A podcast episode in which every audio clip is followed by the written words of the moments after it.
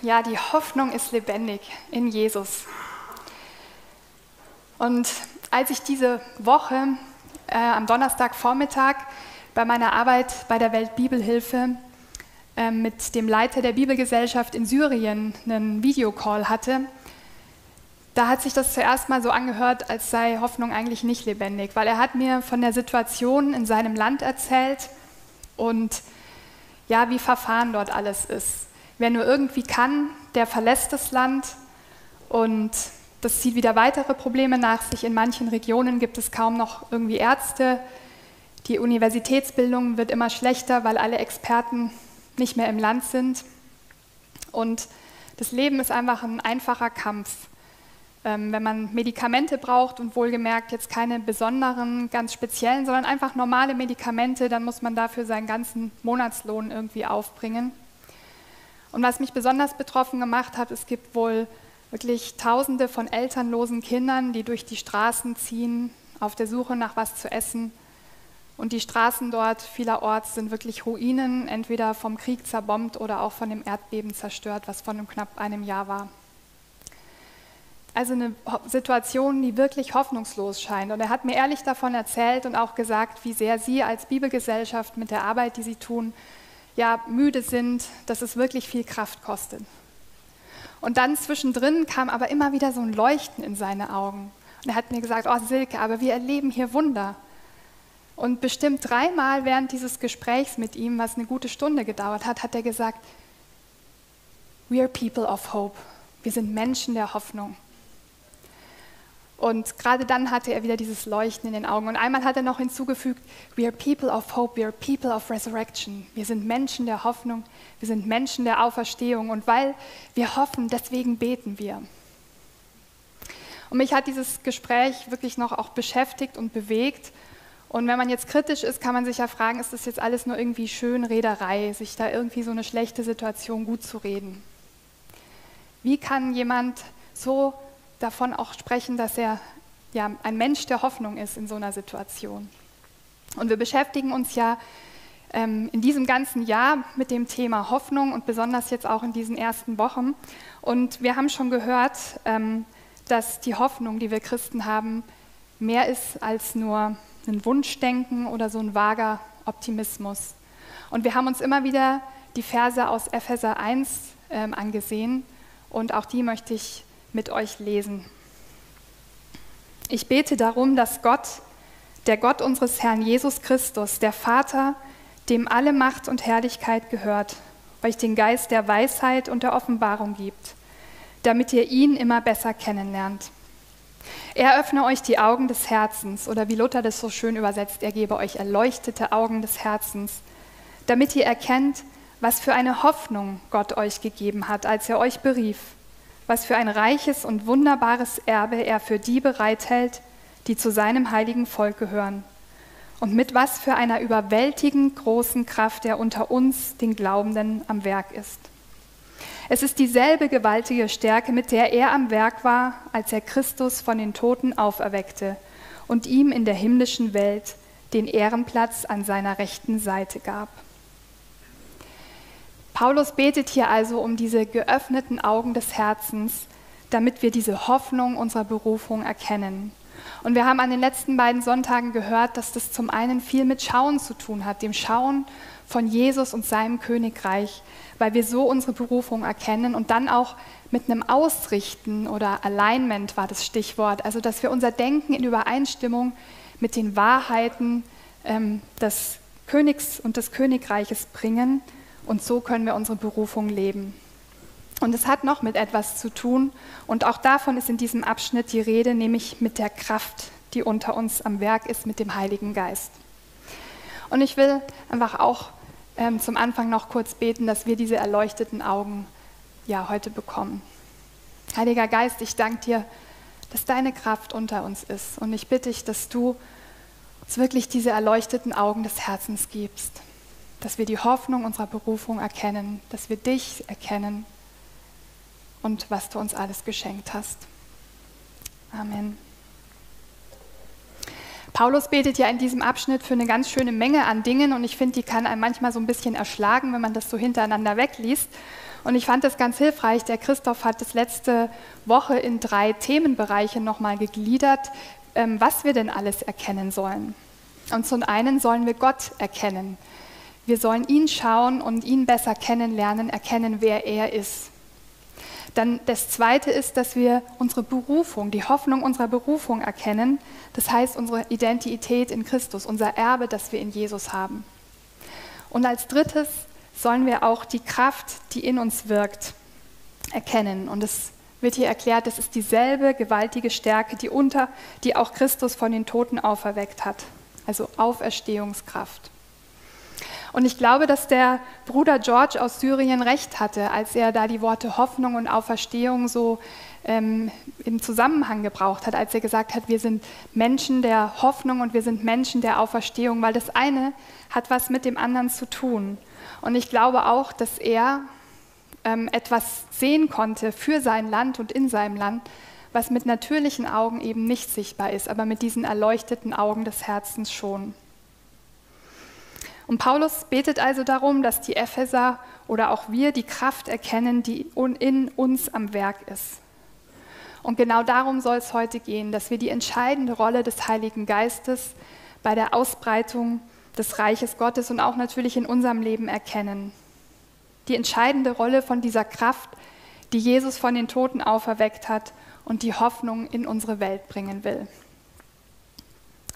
Der Heilige Geist und die Ausbreitung des Reiches Gottes sind wirklich untrennbar miteinander ver äh, verbunden. Das sind wie zwei Seiten derselben Medaille und man kann sie nicht auseinanderreißen.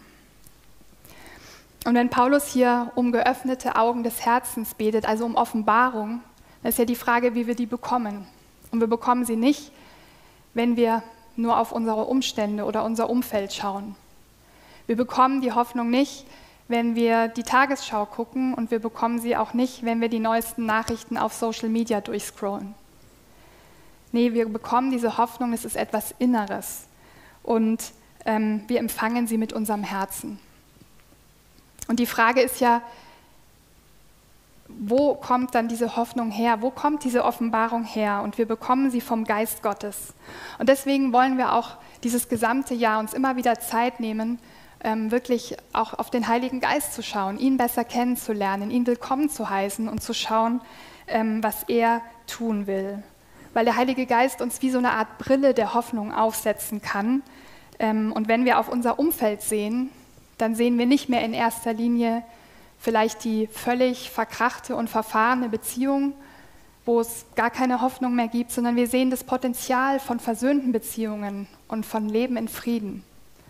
Und wir sehen nicht mehr in erster Linie unseren Arbeitsplatz, wo es vielleicht nur Konkurrenzkampf gibt, sondern wir sehen das Potenzial und die Möglichkeit von Teams, die miteinander zusammenarbeiten und sich gegenseitig stärken und ermutigen und anfeuern. Und wir sehen auch nicht in erster Linie, was in der Gesellschaft alles schief läuft, sondern wir sehen mit Gottes Augen auf die Dinge und was alles möglich ist und was alles auch möglich sein kann, wenn wir dabei mitwirken und diese Hoffnung in diese Welt bringen. Der Heilige Geist kann wirklich unsere Vorstellungskraft ergreifen, sodass wir das Potenzial sehen, was da ist, sodass wir wirklich mit Gottes Augen sehen können, wie sein Reich sich ausbreitet und wo es überall schon da ist, auch wenn es vielleicht noch nicht mit natürlichen Augen sichtbar ist. Wir können gemeinsam mit dem Heiligen Geist träumen und weil wir es sehen und dann auch in unserem Geist ergreifen, können wir dabei mitwirken dass es Wirklichkeit wird. Und bevor wir uns genauer ansehen, wie das praktisch aussehen kann, schauen wir noch ein bisschen mehr in die Bibel, inwiefern der Heilige Geist so entscheidend ist, wenn es um die Ausbreitung des Reiches Gottes geht. Der Heilige Geist kommt ja direkt am Anfang in 1. Mose 1, Vers 2 vor, als es heißt, dass der Heilige Geist über den Wassern schwebt und er wartete darauf, ähm, Neues zu erschaffen. Von Anfang an hat er entschieden an der Geschichte Gottes mit den Menschen mitgewirkt. Und schon vor Jesus ähm, gab es immer wieder Propheten, die vom Heiligen Geist erfüllt waren, für, zu bestimmten Zeiten und zu bestimmten Situationen. Und sie haben schon in diese Zeit vorausgeblickt, wo der König Jesus äh, regieren würde. Und dann kam Jesus. Und er kam nicht irgendwie, sondern Maria wurde schwanger, weil der Geist Gottes über sie kam. Und bei seiner Taufe ähm, hören wir dann, wie der Heilige Geist wie eine Taube auf ihn herabstieg. Und er wurde vom Heiligen Geist erfüllt. Und so erfüllt ging er dann in die Wüste. Luther sagt es so schön, er war voll des Geistes. Er war wirklich voll des Geistes. Und ich glaube, dass es auch deswegen war, dass er da 40 Tage beten und fasten konnte und dann diesen Versuchungen des Teufels widerstehen konnte, weil er voll des Geistes war. Und seine Geistbatterie, die ist dann da nicht irgendwie nach diesen 40 Tagen so abgelaufen, so auf nur noch drei Prozent gewesen, sondern das heißt, er kam auch in der Kraft des Geistes wieder zurück aus der Wüste. Und dann begann sein kraftvolles Wirken. Und alles, was Jesus tat und was er wirkte, das geschah durch den Geist. Und dass, der, dass das Reich Gottes da ist, wenn der Geist wirkt, ähm, das sehen wir auch in der Geschichte, als Jesus einen Besessenen heilte. Und er wird dann beschuldigt, mit dem Obersten der Dämonen zusammenzuarbeiten. Und darauf sagt Jesus, dass ein Reich nicht mit sich selbst im Streit liegen kann. Wenn ich die Dämonen nun aber mit der Hilfe von Gottes Geist austreibe, dann ist doch das Reich Gottes zu euch gekommen. Hier sieht man also, wie der König Jesus und sein Reich und das Wirken des Geistes zusammenhängen. Und wenn der Heilige Geist wirkt, dann ist das Reich Gottes da. Und dann wurde Jesus gekreuzigt und zumindest für seine Anhänger mag es so ausgesehen haben, als wenn das mit dem Reich und seiner Herrschaft alles nur irgendwie ein Hirngespinst war. Aber Jesus wurde durch die Kraft des Heiligen Geistes auferweckt von den Toten. Jesus Christus, unser Herr, wurde als Sohn Gottes bestätigt, indem Gott ihn mit großer Macht durch den Heiligen Geist von den Toten auferweckte. Es ist also unmöglich, den Heiligen Geist und den König und sein Reich zu trennen voneinander. Beides gehört zusammen. Und wie so oft können wir von zwei Seiten vom Pferd fallen. Wir können vielleicht uns sehr stark auf den Heiligen Geist fokussieren und seine Gaben suchen, die Erfahrung mit dem Heiligen Geist. Aber dabei treten dann der König und sein Reich irgendwie in den Hintergrund. Und die Gaben des Geistes haben aber immer ein Ziel, nämlich dass der König bekannt gemacht wird und sich, dass sich sein Reich ausbreiten kann. Die sind nie nur irgendein Selbstzweck. Und auf der anderen Seite kann es vielleicht auch sein, dass wir sagen, ja, der König Jesus, toll. Und ich will auch gern dabei sein, wie sich sein Reich ausbreitet. Aber mit dem Heiligen Geist, da will ich lieber nicht so viel zu tun haben. Und wenn wir in die Bibel schauen, dann macht es ehrlich gesagt nicht so viel Sinn, weil eben beides zusammengehört. Durch das kraftvolle Wirken des Heiligen Geistes wurde Jesus also von den Toten auferweckt und zum Herrn und König erklärt. Und wenn wir Jesus jetzt als unseren Herrn bekennen, dann tun wir das von dieser Perspektive der Auferstehung her. Wir stehen sozusagen auf dem Boden der Auferstehung. Und wir sind eine neue Schöpfung. Warum? Weil der Geist in uns gewirkt hat und von diesem Moment an in uns lebt. Denn es ist so, dass wir nur durch den Heiligen Geist ins Reich Gottes hineingeboren werden können. Ihr erinnert euch sicher an diese Unterhaltung, die Jesus nachts mit Nikodemus hatte, und wo er ihm erklärt, ich sage dir eins, wenn jemand nicht aus Wasser und Geist geboren wird, kann er nicht ins Reich Gottes hineinkommen. Das ist also dieses kostbare Geschenk Gottes an uns, dass wir in das Reich Gottes hineingeboren werden. Und überhaupt nur, weil wir da hineingeboren sind, können wir den, den König und sein Reich schauen, können wir es sehen. Und niemand kann sagen, Jesus ist der Herr, es sei denn, er wird vom Heiligen Geist geleitet. Das heißt, ab diesem Zeitpunkt, wo wir bekennen, Jesus, du bist mein Herr, ich will mir mein Leben deiner Herrschaft unterstellen, da lebt der Heilige Geist in uns. Und es ist der gleiche Geist, der Jesus von den Toten auferweckt hat, der in uns lebt. In Römer 8, Vers 11 wird es immer wieder betont. Nun ist ja der Geist, der in euch wohnt, der Geist dessen, der Jesus von den Toten auferweckt hat. Und weil Gott Christus von den Toten auferweckt hat, wird er auch eure sterblichen Körper durch seinen Geist lebendig machen, durch den Geist, der in euch wohnt. Und ich finde, man liest da so schnell drüber.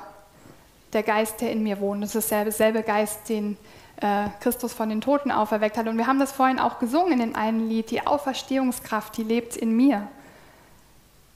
Wirklich. Der Geist, der in mir wohnt, das ist derselbe Geist, der Jesus von den Toten auferweckt hat. Ich muss sagen, ich finde das ziemlich unglaublich. Und hier in diesem Vers, da geht es um die zukünftige physische Auferstehung unserer Körper. Das heißt, wenn Jesus wiederkommt, dann werden unsere Körper auferweckt und total erneuert. Aber es geht nicht nur um die Zukunft, denn dieselbe Kraft, die Jesus von den Toten auferweckt hat, die lebt ja eben jetzt schon in uns und wirkt in uns. Und der Heilige Geist, durch den Gott alles geschaffen hat und alles neu machen wird, lebt und wirkt in dir. Es ist wirklich diese Auferstehungskraft. Und ich glaube, dass wir uns das neu bewusst machen müssen, was da in uns lebt, eben Auferstehungskraft. Oder auch wer da in uns lebt, nicht irgendeine abstrakte Masse, sondern der Heilige Geist, eine Person. Das Blut Jesu hat uns reingemacht, sodass der Heilige Geist in uns leben kann und nichts hindert ihn daran. Und deswegen ist der Heilige Geist kein Gast, der uns nur mal besuchen kommt, sondern er ist wirklich gekommen, um zu bleiben. Und die Frage ist, ob wir ihn vielleicht manchmal wegsperren, so irgendwie in unsere hinterste Herzenskammer. Oder ob das eigentlich nur so eine gezähmte Version ist, die wir da so zulassen. Ganz ehrlich, ich glaube nicht, dass ich immer vor Augen habe, welche Kraft da in mir lebt, weil ich glaube, wenn mir das stärker bewusst wäre, dann würde ich in manchen Situationen ganz anders reagieren. Dann würde ich manche Situationen mit ganz anderen Augen sehen. Es ist derselbe Geist, der Jesus von den Toten auferweckt hat.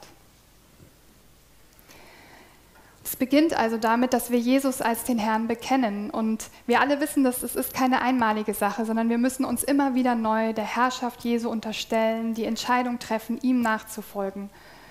Und mit dem Heiligen Geist ist es ähnlich. In dem Moment, wo wir Jesus als Herrn bekennen, lebt er in uns. Aber wir dürfen ihn immer wieder neu bitten, uns mit seiner Kraft zu erfüllen und uns zu führen und zu leiten. Und wir haben ja für dieses Hoffnungsjahr auch einen Vers, der uns begleitet, in dem Jahr aus Römer 15, Vers 13. Und darum, da steht, darum ist es mein Wunsch, dass Gott, die Quelle aller Hoffnung, euch in eurem Glauben volle Freude und vollen Frieden schenkt, damit eure Hoffnung durch die Kraft des Heiligen Geistes immer unerschütterlicher wird. Wenn ihr diese Karte noch nicht habt, dann schaut mal draußen und nehmt ihr euch mit und pinnt ihr euch irgendwo an.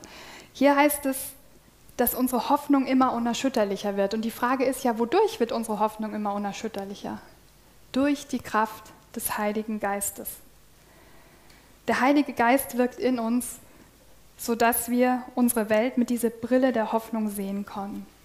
Es gibt Hoffnung für jeden und es gibt Hoffnung für alles. Es gibt nichts Hoffnungsloses, weil es diese Kraft der Auferstehung gibt. Und durch den Heiligen Geist befähigt uns Gott auch dazu, bei dieser Mission des Reiches Gottes mitzuwirken, die unserer Welt Hoffnung bringt. Dass wir von dieser Hoffnung überreich sind oder überfließen. In der Elberfelder Übersetzung finde ich so schön übersetzt, dass wir von der Hoffnung überreich werden.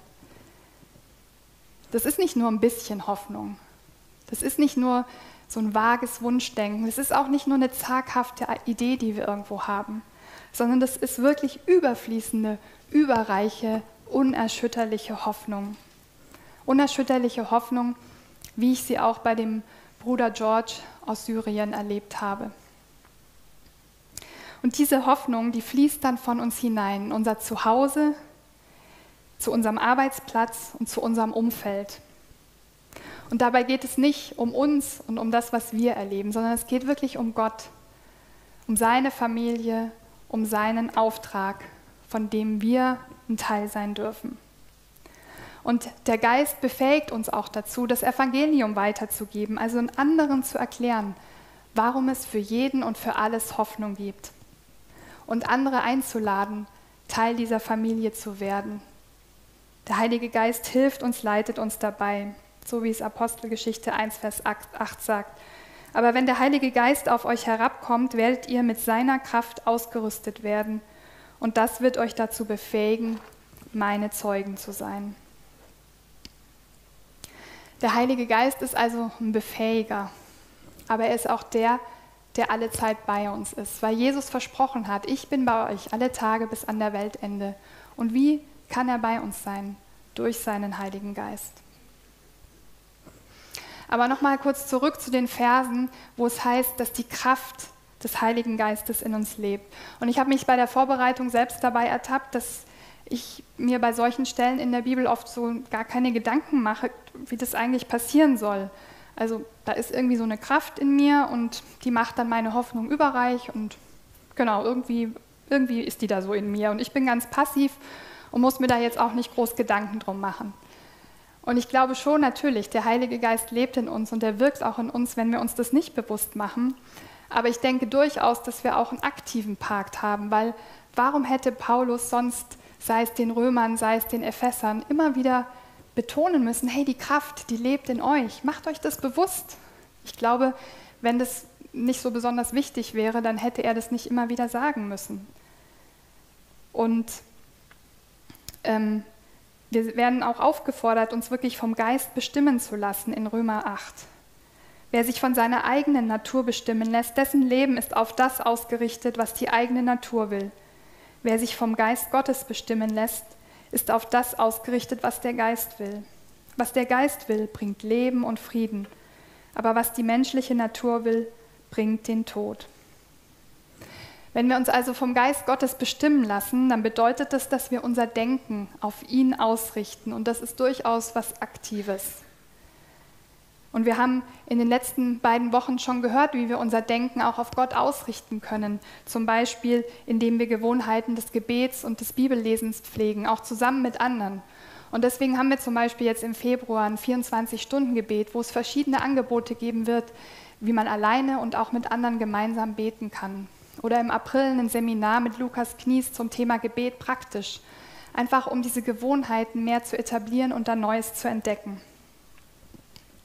Und wenn wir solche Gewohnheiten pflegen, dann kann uns das Denken und die Perspektive des Heiligen Geistes dadurch vertrauter werden. Und auch Umkehr gehört dazu, denn Umkehr heißt, dass wir unser Denken wieder in Übereinstimmung damit bringen, wie der Heilige Geist denkt. Und das bringt dann Leben und Frieden, wie es in dem Vers aus Römer 8 heißt, und letztlich Hoffnung. Und wie kann es praktisch aussehen, wenn wir in Übereinstimmung mit dem Heiligen Geist denken? Wir können ihn einfach mal konkret fragen.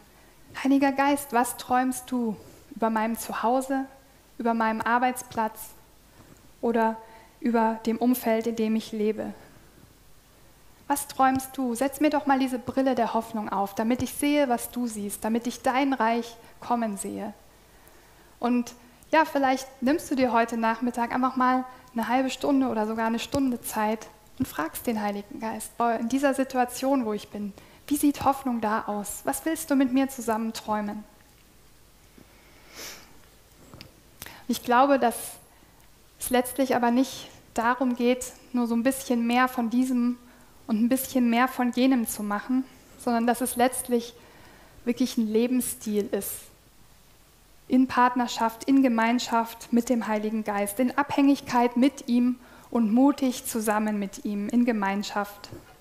Denn das ist auch etwas, was Paulus den frühen Christen wünscht. Im zweiten Korintherbrief sagt er, die Gnade des Herrn Jesus Christus und die Liebe Gottes und die Gemeinschaft des Heiligen Geistes sei mit euch allen. Wir können also wirklich Gemeinschaft mit dem Heiligen Geist haben, Partnerschaft mit ihm leben. Und das führt dann wiederum auch zu Gemeinschaft untereinander, wie es auch einige Übersetzungen gibt, die diesen Vers übersetzen.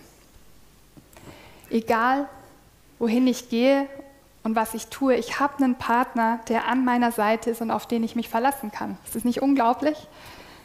Und der Geist hilft mir dabei, mein Leben auf Jesus und das Reich Gottes auszurichten und mein, Übereinstimmung, mein Denken in Übereinstimmung mit dem König zu bringen. Und es ist dann eine ganz natürliche Gemeinschaft, nichts Verkrampftes. Es ist ein Bitten und auch Empfangen. Ich bekomme alles vom Heiligen Geist, was nötig ist, um dieses Leben zu leben und Frieden zu empfangen und dann auch Frieden zu bringen in diese unterschiedlichen Kontexte, in die ich in meinem Leben gestellt bin. Es ist ein Leben das in allem den Heiligen Geist vertraut. In Bezug auf Weisheit, in Bezug auf Kraft, in Bezug auf die Unterscheidung, was von Gott kommt und was nicht, in Bezug auf sein Wirken, seine Führung, seine Einsicht, was auch immer es braucht, um den König und sein Reich zu repräsentieren. Und ich möchte hier an dieser Stelle noch kurz praktisch werden, wie ich das persönlich erlebe, in Partnerschaft und in Gemeinschaft mit dem Heiligen Geist zu leben. Und das ist natürlich was Individuelles und sieht vielleicht auch bei jedem ein bisschen anders aus. Und ja, zum Beispiel habe ich das immer wieder, wenn ich in verschiedene Situationen gehe, dass ich mir einfach kurz gewahr werde, der Heilige Geist ist in mir. Und dass ich kurz einfach bitte, Heiliger Geist, führe du mich, leite du mich. Und das müssen jetzt keine besonders herausfordernden oder schwierigen Situationen sein, aber ich möchte einfach in allem, was ich tue, ähm, in den unterschiedlichen Kontexten, in denen ich unterwegs bin, mich wirklich vom Heiligen Geist leiten lassen. Und was, wofür ich auch spezieller öfter mal bete, dass der Heilige Geist mir die richtigen Worte schenkt, gerade in wichtigen Gesprächen, dass er mir die richtigen Worte schenkt, bis hin zu Erkenntnis oder auch prophetischen Worten für andere. Ich hatte ähm, vor jetzt bald einem Jahr habe ich eine Ausbildung, ähm, eine Coaching-Ausbildung gemacht. Wir haben da immer wieder so Übungen gemacht, wo jeder für sich selbst was arbeiten sollte und zum Beispiel auch manchmal irgendwie ein Bild malen oder eine Collage machen sollte. Und dann haben wir die manchmal ausgestellt in unserem Raum und sollten rumgehen und sollten einfach was dazu schreiben, was uns so einfällt, wenn wir diese Bilder der anderen sehen. Und für mich war das immer so, dass ich da durchgegangen bin und gesagt habe, ja, ich kann da jetzt menschlich irgendwas hinschreiben, aber Heiliger Geist, schenk du mir da Erkenntnis, schenk du mir die richtigen Worte, dass ich da was hinschreiben kann, was jemand anderen wirklich ermutigt, was irgendwie Offenbarung von dir ist. Dann das ganze Thema Gebet. Ich glaube, Gebetszeiten werden mit dem Heiligen Geist lebendig. Er schenkt mir Worte, Eindrücke, Bilder für mich oder auch für andere. Oder er zeigt mir zum Teil auch, wofür genau ich beten soll. Oder auch das Sprachengebet. Wenn ich für mich selbst auch zur Ermutigung und zur Auferbauung bete, oder auch dann bete, wenn ich nicht mehr weiß, was ich beten soll und dann einfach in Sprachen bete und den Heiligen Geist in mir beten lasse.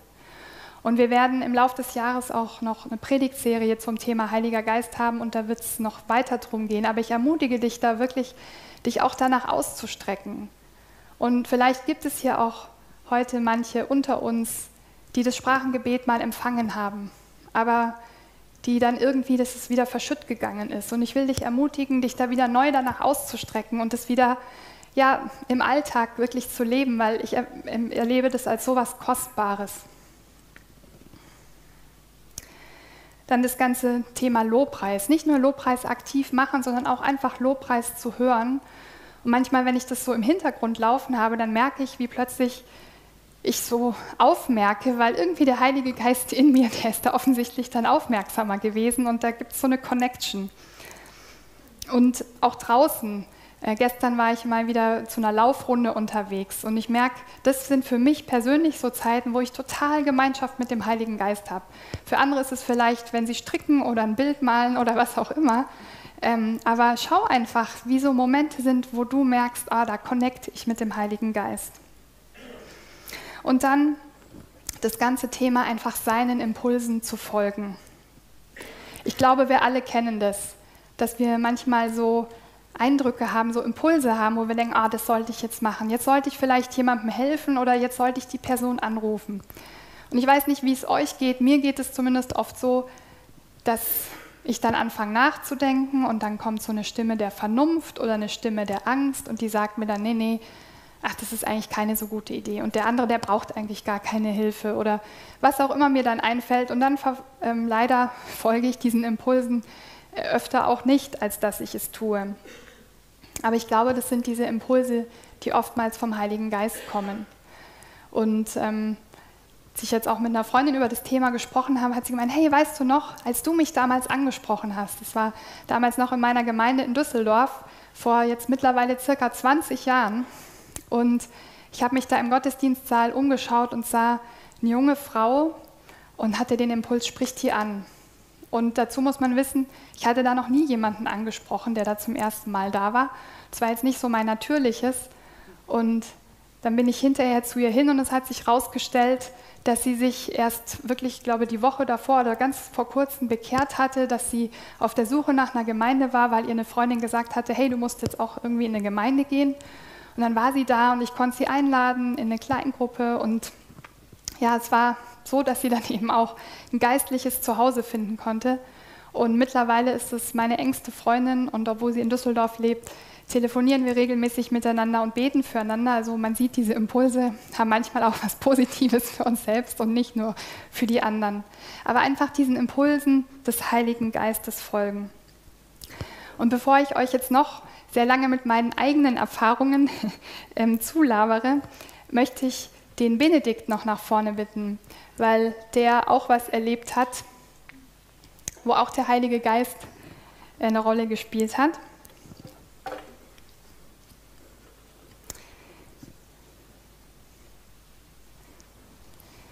Ja, vielen Dank, Benedikt, dass du heute so ein bisschen Einblick in deine Geschichte geben willst.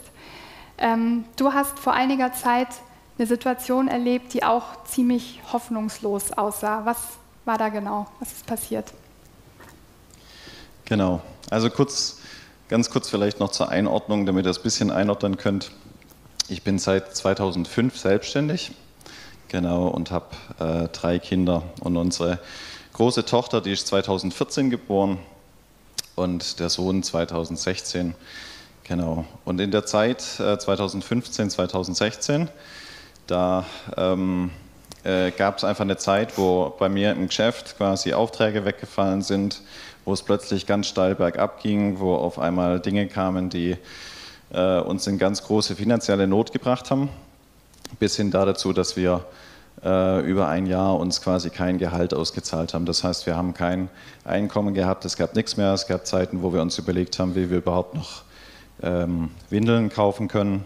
Ähm, und ich habe mich manchmal so ein bisschen gefühlt wie so ein Hiob, der alles verliert, ja, alles zerbricht. Und es war wirklich so eine Zeit, wo wir total hoffnungslos waren. Und ich weiß noch, wie ähm, deine Gebetsnacht war bei uns in der Gemeinde und ich auf den Knien war und ähm, ja, wirklich Gott angefleht hat, äh, angefleht habe, in diese Situation hineinzuwirken und uns zu versorgen. Ähm, und dann gab es, wir hatten einige Zeit davor, meine Frau und ich, ähm, dieses Buch gelesen, Red Moon Rising, äh, 24-7 äh, Gebet quasi. Und da gab es so eine Stelle, wo die auch in finanzieller Not waren und wo die gebetet haben. Und dann raschelt es bei denen im Küchenschrank und da ist Geld drin. Und sie sind finanziell versorgt. Und ich weiß noch, wie meine Frau abends zu mir sagt, der Herr könnte doch einfach so ein Wunder bei uns tun, wenn wir beten, dass es da raschelt und dass da Geld drin ist. Es sind ein paar Tage vergangen und äh, ich habe es gestern extra nochmal mit meiner Frau kurz Revue passieren lassen, wie das war. Ähm, es sind ein paar Tage vergangen und wir waren eigentlich schon wieder ähm, ja, im Alltag gefangen, in den finanziellen Sorgen. Und ich kriege einen Anruf von meiner Frau und sie fragt mich, hey du, ich war gerade am Briefkasten, da ist ein Umschlag drin, sag mal, kriegst du noch von irgendjemand Geld? Und dann sage ich, nee, ich krieg von niemand Geld. Ja, da ist ein Umschlag drin, da steht nur drauf Familie Markert und da sind 777 Euro drin. Und ich habe gesagt, nein, ich glaube nicht, äh, dass ich noch von irgendjemand Geld kriege und wir kennen auch diese Handschrift nicht. Und ähm, für uns war das so ein Impuls, wo Gott direkt dieses Gebet erhört hat und gesagt hat, ich will euch so ein kleines Wunder tun. Wir wissen bis heute nicht, von wem das Geld kam oder wie das in, diesen, in unseren Briefkasten kam, aber dieses Geld war da. Und auch wenn das, wir hatten zu dem Zeitpunkt eine Viertelmillion Schulden, Privatschulden aufgebaut und so, und es war wirklich ziemlich aussichtslos. Die 770, 777 Euro quasi nur so ein Impuls waren, aber für uns war das ein ganz klares Signal, dass Gott zu uns spricht und sagt, nein, er ist treu und gerecht und wir sollen mutig vorangehen und unseren Impulsen folgen. Und man muss wirklich rückblickend sagen, seitdem hat sich die Situation komplett verändert. Ja, wir haben keinen Cent mehr Schulden von damals. Im Gegenteil, es ist so, dass Gott uns die letzten Jahre so reich beschenkt hat, dass wir uns ein Haus kaufen konnten, dass wir viele Dinge, von denen wir geträumt haben, uns ermöglichen konnten und dass wir wirklich die Früchte sehen. Meiner Firma geht es sehr, sehr gut. Ähm, es hat sich toll entwickelt. Ich habe ganz tolle Menschen, ähm, die mich da begleiten. Und es war so ein Punkt, wo Gott uns wirklich neue Hoffnung geschenkt hat. Ja, vielen Dank.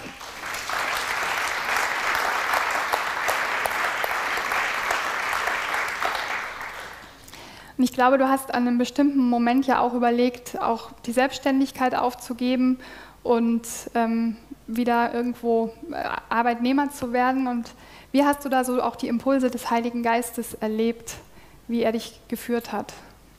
Genau.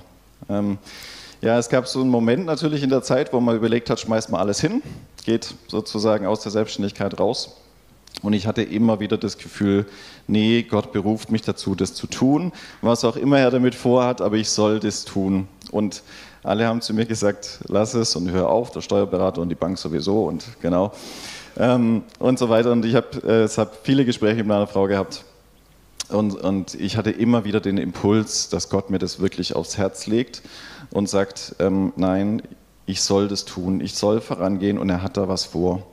Und manchmal hatte ich so fast so das Gefühl, wenn ich in so einer Gebetszeit war, dass Gott mir quasi in mein Herz, auf mein Herz draufschreibt, dass das das ist, wo er mich gerade sieht. Und manchmal vielleicht sogar total verrückt. Und dann gab es eine Situation, wo ich aufgegeben hatte, so innerlich, menschlich und gesagt habe, okay, ich mache das. Und ich habe dann sogar ein Angebot gekriegt für einen relativ guten Job, der mir auch Spaß gemacht hätte. Und ich weiß noch, ich habe ähm, damals schon zugesagt ja, und habe zugesagt, okay, Unternehmen höre ich auf, ich mache den Job und so weiter. Genau. Und dann gab es ähm, eine Situation, ähm, wo ich dann abends da saß und, und ich zu meiner Frau gesagt habe, nein, Jesus sagt zu mir, ich habe dir ein Unternehmerherz geschenkt und ich will, dass du Unternehmer bist und bleibst und das ist dein Dienst, in dem du stehst. Und ich habe, ich weiß noch, wie ich zu meiner Frau gesagt habe, ich weiß, das klingt verrückt, aber ich muss das tun. Und sie sagt, okay, machen wir. Genau. Ich habe alles wieder zurückgedreht. Ich habe demjenigen, dem ich zugesagt hatte, wieder abgesagt. Das war kurz vor Corona. Genau. Und dann ging es noch mehr steil bergab, weil ich äh, nicht steil bergab, steil bergauf, weil ich diesen Impulsen gefolgt bin. Einige meiner Träume und den Dingen, die ich davor hatte, die sind einfach geschehen und Türen gingen auf und ich hatte Aufträge noch und nöcher. Nicht, weil das Corona war oder irgendwie besondere Geschäftslage oder so, sondern es sind einfach Türen aufgegangen. Ich bin einfach da nach vorne. Ja. Und wenn du so einen Impuls des Heiligen Geistes bekommen hast, woher wusstest du dann, dass das jetzt Gott ist? Ich bin da jemand, der, der, das ist nicht so einfach, aber ich bin jemand, der sehr stark äh, mit dem Bauch geht. Ja, das heißt, ich habe immer irgendein Bauchgefühl und ich weiß, das Bauchgefühl, das trügt mich nicht. Das ist bei mir so. Aber ich bin auch jemand, der es dann gegenprüft. Und ganz oft ist es so, dass ich einfach suche und ringe, so ein bisschen, wenn ich diesen Impuls des Heiligen Geistes habe, um Bestätigung. Ja, ich suche mir, ich suche in der Bibel ganz bewusst nach Stellen. Und meistens ist es oft so, habe ich schon ein paar Mal gemacht, dass ich einfach die Bibel aufschlage und irgendwo anfange zu lesen und genau diese Stelle trifft mich. Oder ich kriege einen Anruf und jemand ruft mich an und hat auf einmal ein Wort Gottes für mich und sagt, nee, ich soll das tun. Und das sind so meine Dinge, wo ich dann sage, ja, das soll wirklich so sein. Ja, es ist, ähm, ich soll das wirklich tun. Und ich habe auch gelernt, je mehr ich mein, mein inneres Haus aufmache, meine Türen aufmache und Dinge ablege in meinem Herz, die mich festhalten wollen, materielle Dinge oder andere Dinge, ähm, desto mehr spüre ich das und erlebe das, was Gott wirklich in mich hineinlegt. Weil das fängt dann an mit dem Bauch und geht dann hoch in den Kopf und dann kommen auf einmal irgendwelche Bilder oder Erinnerungen an Dinge bis hin zu dem, dass ich, ich bin ein sehr körperlicher Mensch, würde ich sagen, wo ich dann einfach spüre, dass der Heilige Geist Dinge aus mir hinauswäscht und sagt, nein, das sollst du nicht loslassen, das soll raus aus dir. Ich spüre das manchmal wie so ein Kribbeln bis zu den Füßen runter und ähm, ja, wie wenn, das, wie wenn das sozusagen das lebendige Wasser über mich kommt, wie unter einer heißen Dusche, ja, wo das so runterläuft und einfach Dinge hinausgewaschen werden. Und er sagt, jetzt ist Raum für Neues, mach dich auf und ähm, tu das, was ich dir auf dein Herz gelegt habe. So kann man es vielleicht beschreiben. Ja. ja, und du hast schon gesagt, dass sich das Blatt völlig gewendet hat. Heute geht es euch besser denn je. Und Kannst du uns noch einen Einblick geben, was träumst du mit dem Heiligen Geist? Oder wo siehst du vielleicht auch schon gerade jetzt mit deiner Firma, wo du ja so aufs Herz bekommen hast, du bist Unternehmer, dass da Reich Gottes gebaut wird, dass da Hoffnung gesät wird? Ähm, ich habe immer wieder den Eindruck, dass äh, meine Firma einfach auch Raum der Begegnung ist. Ja, äh, wir verbringen ja da relativ viel Zeit miteinander ich mit meinen Mitarbeitern und Kollegen und Kunden und ich merke einfach, dieser Raum der Begegnung, das ist ein ganz wichtiger Aspekt. Wir hatten, ähm, ich versuche immer wieder natürlich auch Impulse zu geben und die, ich habe auch so ein bisschen einfach die, immer wieder den Eindruck, ich soll Licht in dieser Welt sein mit meiner Firma und ähm, Dinge auch ansprechen, die man vielleicht als Unternehmer nicht so machen würde. Also ich rede relativ viel über Jesus und was der da so tut in meinem Leben und wie das war. Und es ist ähm, ja, ich habe, es ist einfach ein Raum, wo Menschen auf eine andere Art und Weise quasi in der Wirtschaft Jesus begegnen können. Und ich glaube, ähm, das ist einfach ein Teil dessen, was so, ähm, ja, was so ein Stück weit zu meiner Berufung, zu diesem Unternehmen dazugehört. Bis hin zu dem, dass natürlich wir das, was wir auch erwirtschaften, soll wieder direkt ins Reich Gottes fließen. Also das ist so ein bisschen wie für mich wie so ein Kreislauf, wo ich sage, es geht nicht darum, nur Kapital zu erwirtschaften, um Familien zu ernähren und Arbeitsplätze zu ermöglichen, sondern eben auch damit im Reich Gottes zu dienen. Und eins zu der Dinge, vielleicht kann ich das noch kurz erzählen, ähm, die auch da dazugehören, ist, dass wir äh, letztes Jahr eine Person hatten ähm, aus unserem Umfeld, die uns angerufen hat und, und gesagt hat, ähm, sie ist nicht so nah bei Jesus, aber sie muss uns das einfach erzählen. Ähm, sie hat gerade total große finanzielle Not. Sehr viele Schulden, Kredite, die abgelöst werden müssen und sie weiß nicht, wie es geht und sie hat kleine Kinder und so weiter. Und wir durften die Person letztes Jahr ähm, dann begleiten, bis hin dazu, dass ähm, sie unter Tränen bei uns quasi im Wohnzimmer saß und von ihrer Geschichte erzählt hat und ich habe dann von unserer Geschichte erzählt und wir haben einfach zusammen geweint und wir durften sie auch finanziell segnen. Wir haben einfach gegeben von dem, was Gott uns geschenkt hat. Und im Januar hat sie uns angerufen hat gesagt, okay, es ist alles erledigt, es ist alles abgelöst und wir dürfen Hoffnungsträger sein. Und ich glaube, das ist so ein bisschen für uns mit meinem Unternehmen, aber auch als Familie, einfach diese Hoffnung und diesen Mut weiterzugeben. Ähm, ich glaube, das ist einfach ein Teil dessen, was wir als Familie gerade als Dienst tun dürfen. Genau. Vielen, vielen Dank, Benedikt.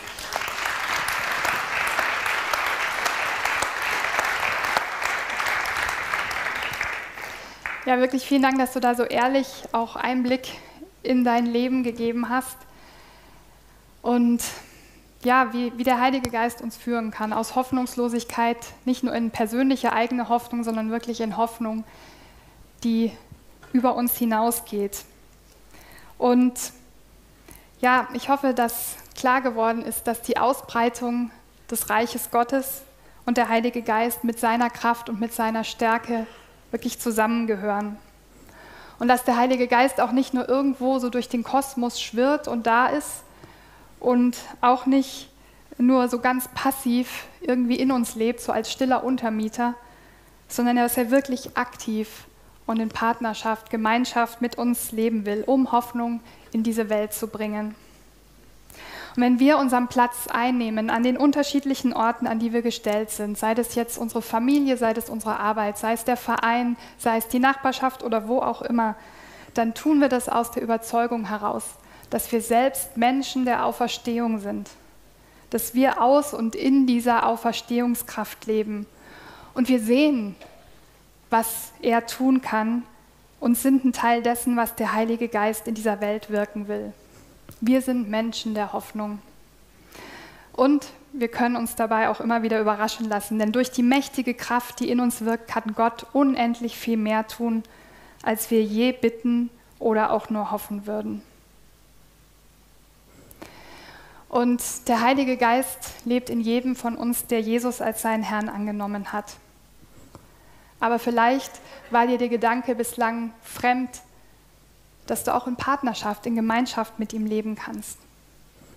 Und dann lade ich dich ein, heute diesen Schritt zu gehen, auf den Heiligen Geist zu und ihn nicht irgendwie nie so passiv in dir leben zu lassen, sondern aktiv mit ihm zusammen Hoffnung in diese Welt zu bringen. Das Lobpreisteam kann schon kommen. Und vielleicht ist es dir auch nicht fremd, aber du merkst, dass es vielleicht im Trubel des Alltags auch immer wieder untergeht. Dieses Leben, diese Gemeinschaft mit dem Heiligen Geist. Und du willst wieder mehr den Impulsen des Heiligen Geistes folgen, dich überhaupt dafür öffnen und dich führen lassen. Du willst neu mit ihm träumen und dir diese Brille der Hoffnung von ihm aufsetzen lassen. Was er über deinem Zuhause sieht, deinem Arbeitsplatz, deinem Umfeld. Und ich will uns als Gemeinde, und da spreche ich auch zu mir, ich will uns wirklich auch herausfordern heute Morgen, nicht nur so ein bisschen mehr zu wollen, nicht nur ja ein bisschen mehr Heiliger Geist zu wollen, sondern wirklich zu sagen, ja Heiliger Geist, deine Auferstehungskraft lebt in mir und ich will das voll und ganz erleben. Nicht nur für mich, sondern wirklich um Hoffnung in diese Welt zu bringen. Gib du mir deine Sicht, zeig du mir das Potenzial, was da ist. Zeig du mir, wo dein Reich sich ausbreitet und lass mich ein Teil davon werden. Lass uns da wirklich all in gehen und nicht nur ein bisschen wollen. Und ich will jetzt zum Ende noch beten und vielleicht kannst du einfach deine Augen schließen. Und dir auch nochmal klar machen, der Heilige Geist ist jetzt nicht nur irgendwo in diesem Raum, sondern er ist in dir, er lebt in dir. Und wenn du das möchtest, entweder ganz neu oder wieder mehr wirklich in Gemeinschaft mit dem Heiligen Geist leben, dann lade ich dich ein, einfach jetzt auch als sichtbares Zeichen aufzustehen und zu sagen, ja, Heiliger Geist, hier bin ich. Hier bin ich, Heiliger Geist. Ich will ja wirklich mit dir diese Gemeinschaft, diese Partnerschaft leben.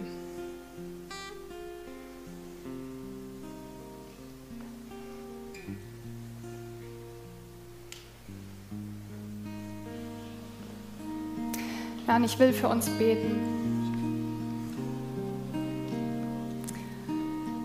Heiliger Geist, danke, dass deine Auferstehungskraft in uns lebt. Danke, dass deine Kraft in uns lebt. Und ich bitte dich, dass du uns das wieder ganz neu bewusst machst.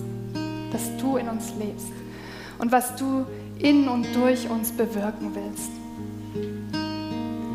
Heiliger Geist, du gibst uns alles, damit wir die Berufung leben können, die du uns gegeben hast. Und bitte setz uns diese Brille der Hoffnung auf, damit wir sehen, was du siehst, dass wir das Reich Gottes sehen, wie es sich ausbreitet und dass wir ein Teil davon sein können.